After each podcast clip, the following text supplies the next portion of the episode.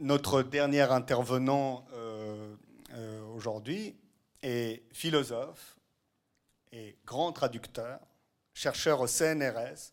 Ses travaux portent sur la philosophie allemande et tout particulièrement sur Friedrich Nietzsche, sur le néocantisme et sur l'herméneutique. Il a également traduit de très nombreux textes, dans ceux de Kafka, de Habermas, de Arendt et de Husserl. Il a publié aussi, je ne citerai pas tout, mais quelques titres très importants. Qu'est-ce que traduire en 2006 et Lecture philosophique de la Bible, Babel et Logos en 2007. Je donne tout de suite la parole à Marc Delaunay pour la dernière euh, intervention de cette, euh, de cette série. Je vais commencer par euh, évoquer ce dont il a déjà été question, c'est-à-dire un témoignage euh, d'un individu à, un moment tout à fait particulier de notre euh, histoire, non pas exactement contemporaine, mais proche. C'est le témoignage d'un psychologue un professeur de psychologie, professeur de philosophie et de psychologie, qui s'appelle Pierre-François Rousseau.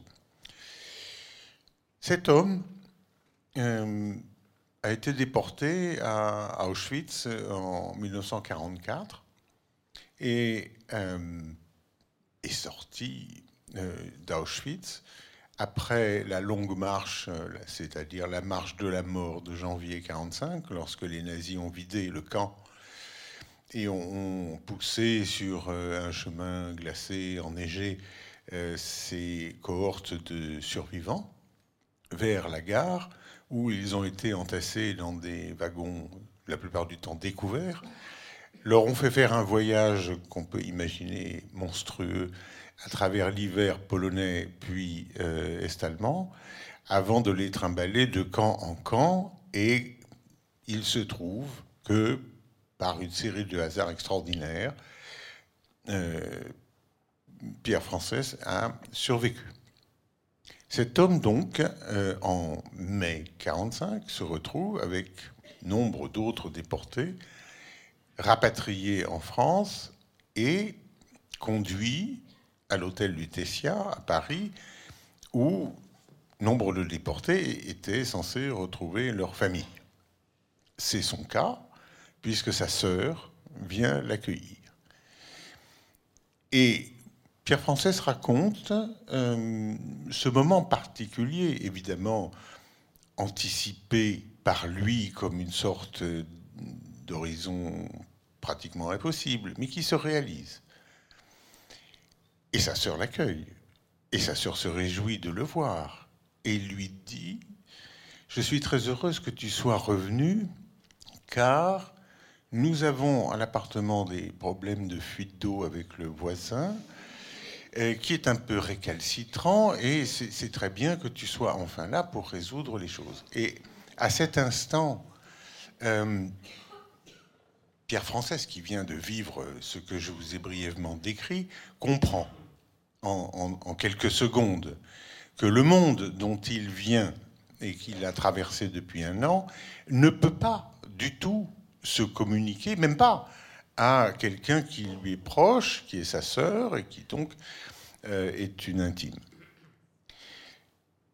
Et ce témoignage-là se trouve donc euh, au moment où il pourrait s'exprimer, immédiatement mutilé, pas par une volonté mauvaise, pas par euh, une sorte d'indifférence mal intentionné. Non, se trouve censuré par une autre continuité temporelle qui, elle aussi, a des droits à euh, se faire valoir. Après tout, sa sœur a traversé la collaboration en France, elle était isolée, elle devait faire face à des tas de problèmes qu'on connaît bien. Et elle était évidemment hors d'état de se représenter ce que son frère avait pu non pas euh, véritablement vivre, mais endurer pendant euh, pas même un an.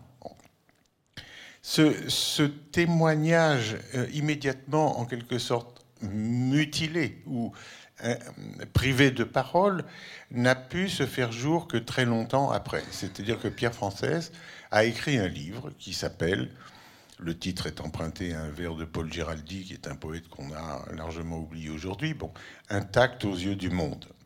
Paul Giraldi parlait d'un vase dont une fêlure euh, euh, imperceptible conditionnait la fragilité. Et il avait choisi ce titre. il a publié le livre en 1987, c'est-à-dire presque un demi-siècle après euh, euh, les événements qu'il aurait pu raconter. Et très intelligemment, Pierre Française choisit de ne pas raconter ce qu'il a vécu à Auschwitz.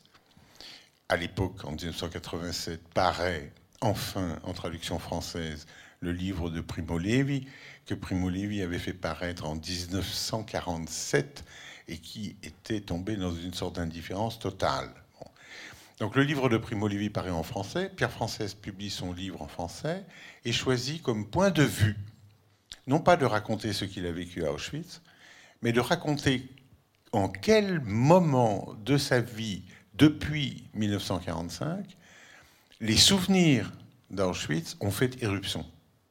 C'est donc un témoignage euh, très intéressant de quelqu'un qui réfléchit euh, à mettre en scène pour un public des années 80 ce que peuvent être les surgissements ou les réapparitions, euh, les fantômes de ce qu'il a vécu presque 50 ans auparavant, dans le désordre exact où ils surgissent. Parce qu'effectivement, Patricia a parlé de, de discontinuité, c'est tout à fait ça qu'on voit apparaître dans euh, le témoignage tel que Pierre Français a choisi de euh, le rapporter. Je vous renvoie à son livre, je ne vais pas vous raconter évidemment les, dans quelles circonstances des souvenirs euh, d'Auschwitz réapparaissent. Il faut rentrer dans ce témoignage et, lui rendre cette justice que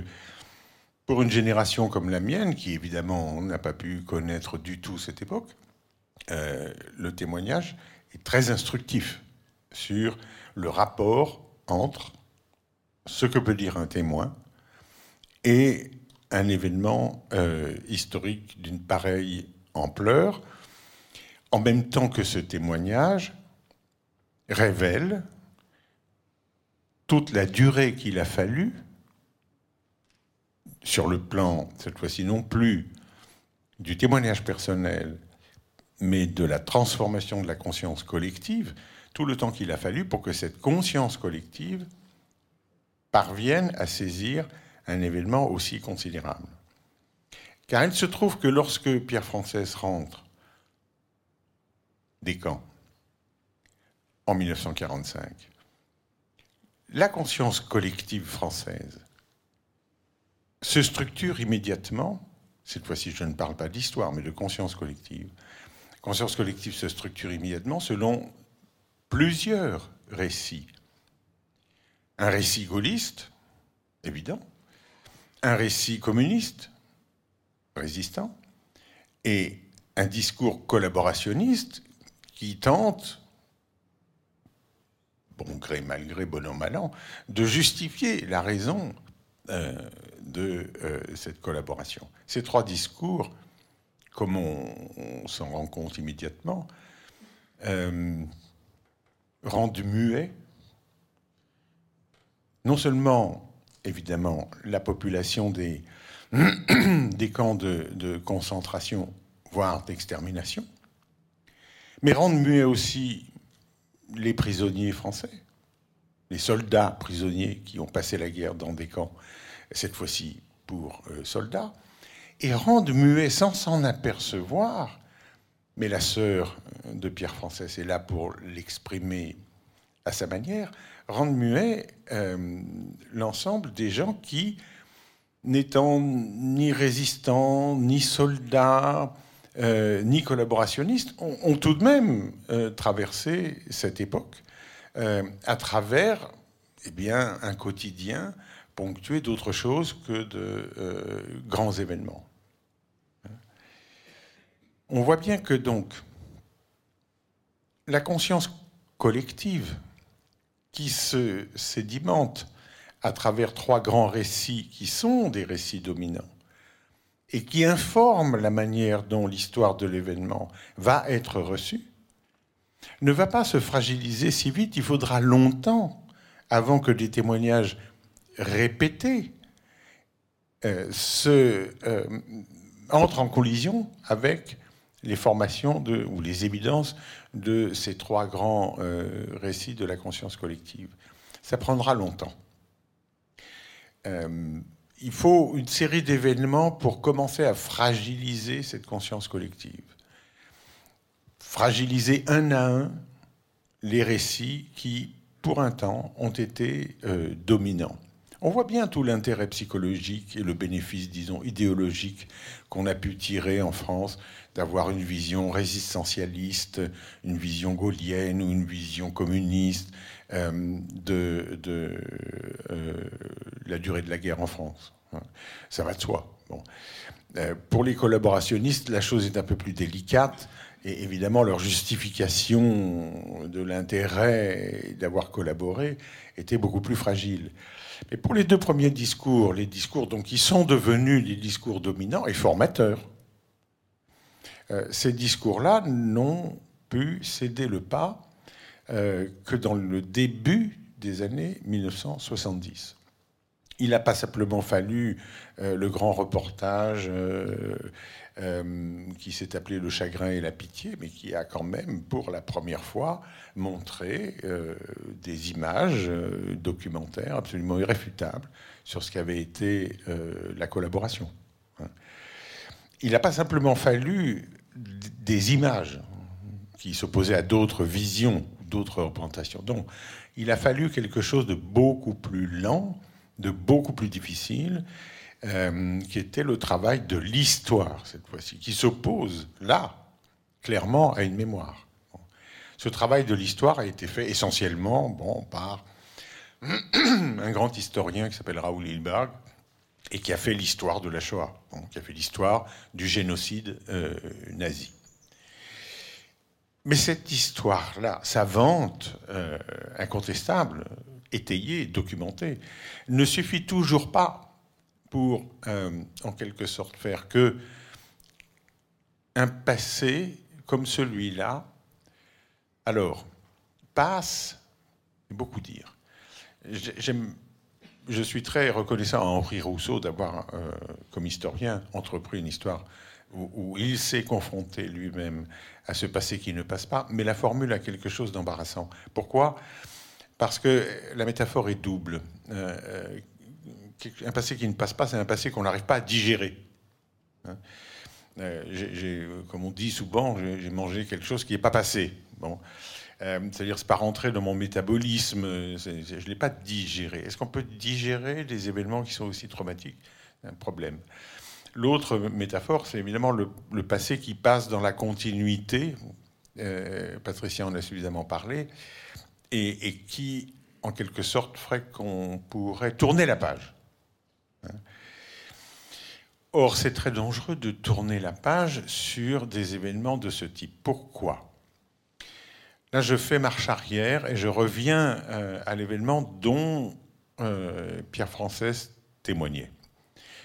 Pas simplement l'événement d'Auschwitz, euh, du, génocide nazi ou de l'extermination. non, je, parle aussi de l'événement tel qu'il est intégré dans la continuité par exemple d'un individu comme il était, et qui fait que, euh, au lendemain de cet événement, survivant miraculeusement à cet événement, il ne peut pas en parler. Il y a donc quelque chose dans certains événements euh, qui en fait euh, un objet qui d'abord met à distance les historiens. N'oublions pas qu'au lendemain de la Deuxième Guerre mondiale, en France, nos historiens se passionnent pour le Moyen Âge, se passionnent pour la longue durée, se passionnent pour la Méditerranée. il faut attendre l'intervention d'un écrivain américain, Paxton, euh, pour faire l'histoire de la collaboration. Mais M. Paxton, qui n'a pas vécu en France, fait l'histoire politique de la collaboration.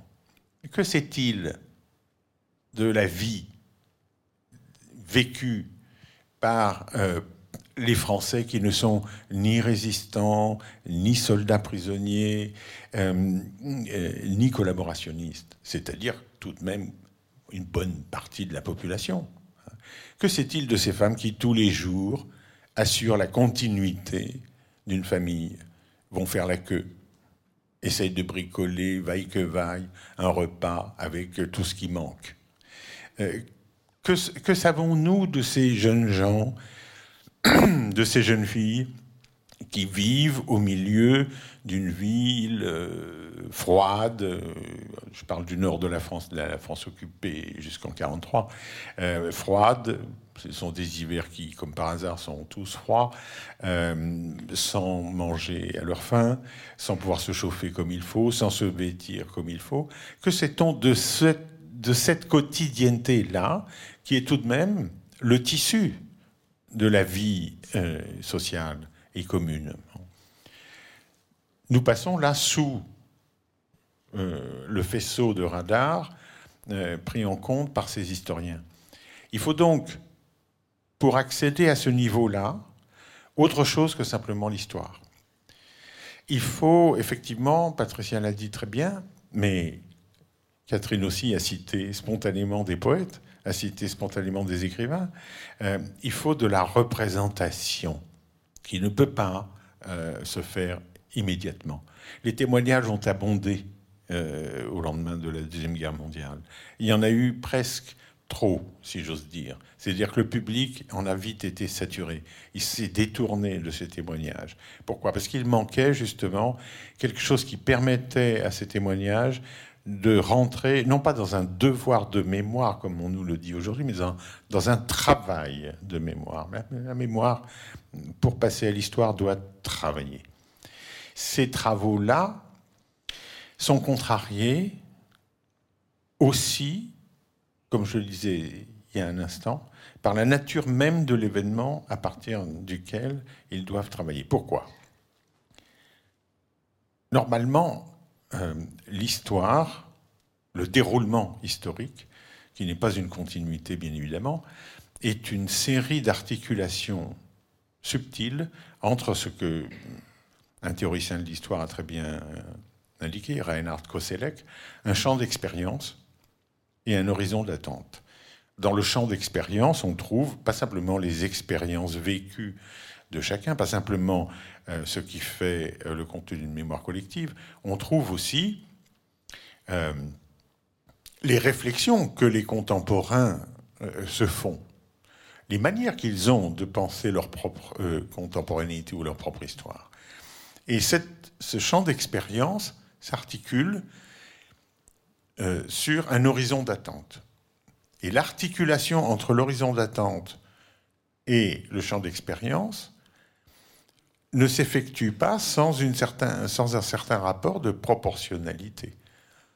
On comprend très bien que plus le champ d'expérience est contraignant, déterminant, plus l'horizon d'attente risque de euh, faire apparaître des ruptures fortes.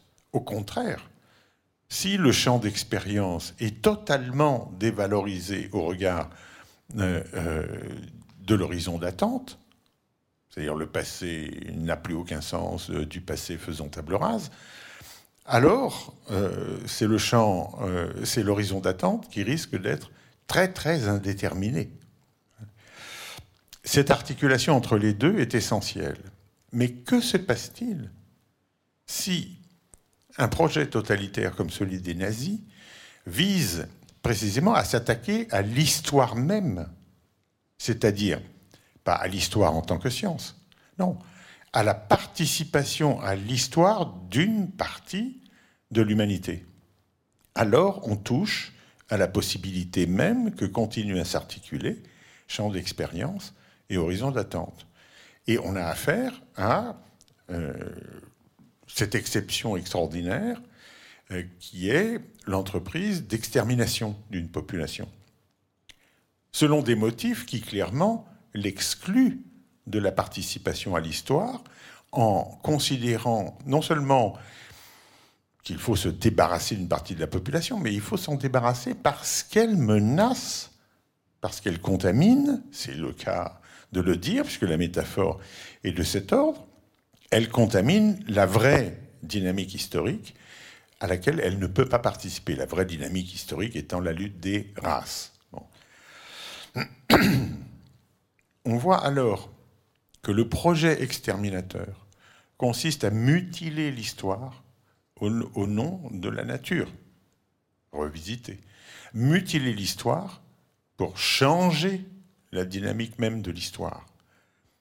À partir du moment où on s'attaque ainsi à ce qui est euh, la logique même, la dynamique même de euh, l'évolution historique ou du déroulement historique, alors on pervertit tout simplement le rapport à l'histoire.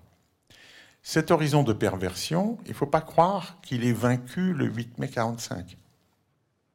Je veux dire par là que pour vaincre des gens qui vont si loin dans la mutilation de l'histoire et dans la mutilation ou le déni du partage de la Terre par l'humanité, pour vaincre ces entreprises-là, malheureusement, il faut se compromettre en utilisant parfois des moyens qui ressemblent à ceux qu'ont utilisés ceux qui ont voulu pervertir le sens de l'histoire ou la dynamique de l'histoire. À partir du moment où pour les vaincre, on est obligé de se battre aussi sur le même terrain, aussi avec les mêmes armes, alors on compromet tout simplement la sortie euh, ou la victoire qu'on remporte. Il va falloir donc très longtemps avant que cette victoire puisse être autre, chose qu'une célébration euh, enthousiaste dans la joie des différentes libérations ou des différentes cessations des hostilités. Car ce qui s'est produit lorsqu'il a fallu lutter contre cette perversion profonde euh, de la dynamique historique, c'est s'attaquer, évidemment, prendre conscience, en tout cas, de ce sur quoi reposait cette dynamique historique. Et on n'en sort pas du jour au lendemain.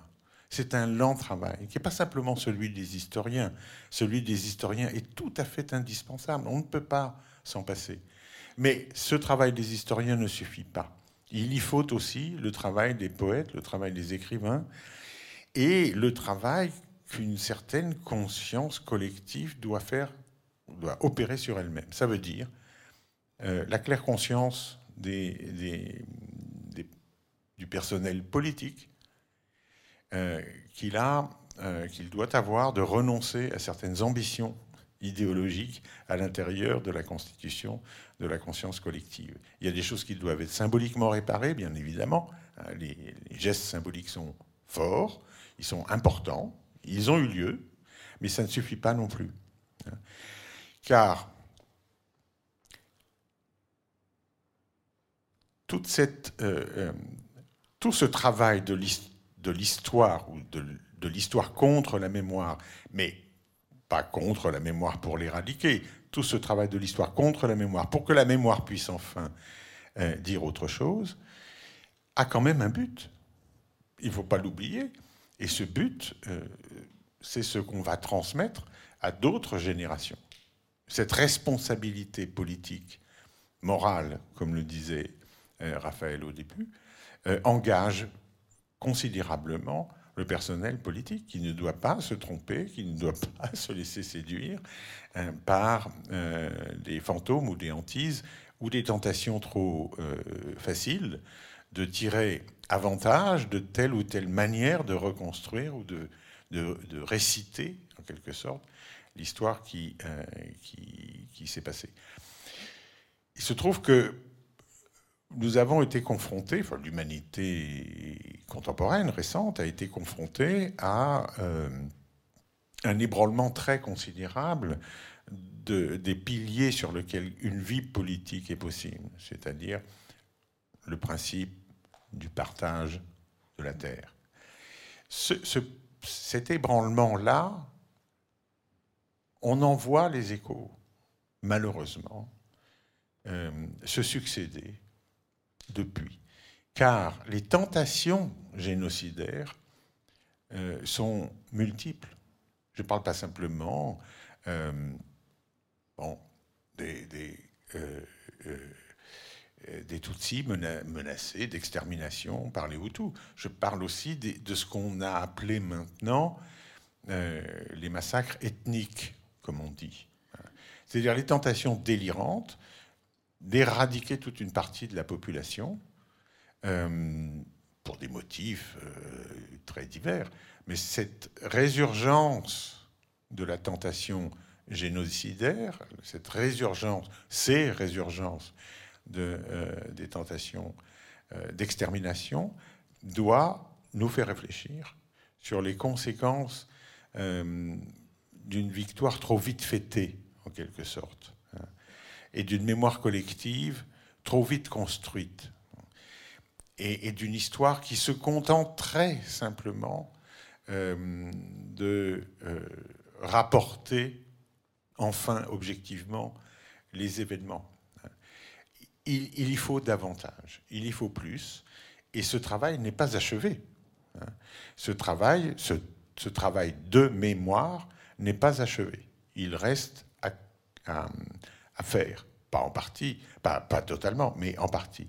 Et les commémorations euh, dont nous sommes aujourd'hui coutumiers, accompagnées du devoir de mémoire, n'y changent rien, car ces commémorations peuvent avoir lieu au présent, en rendant le présent parfaitement aveugle à ce qui se passe à côté, hein. euh, en matière d'extermination, de meurtre de masse, etc. Les commémorations ne servent à rien de ce point de vue-là si elles ont simplement pour fonction de rappeler un devoir de mémoire vite expédié, alors que le travail de mémoire, lui, reste une échéance, et, cette échéance n'est nullement achevée. Ça ne veut pas dire que au lendemain, au pluriel, euh, nous aurons un passé qui sera passé. Non, nous aurons un passé dont on aura enfin compris le sens. Mais c'est très important de savoir transmettre le sens euh, d'un événement, ne serait-ce que parce qu'il faut beaucoup de temps pour reconstruire le sens d'un événement et lui assigner une certaine place dans l'histoire pour mesurer véritablement la valeur d'événements. Merci.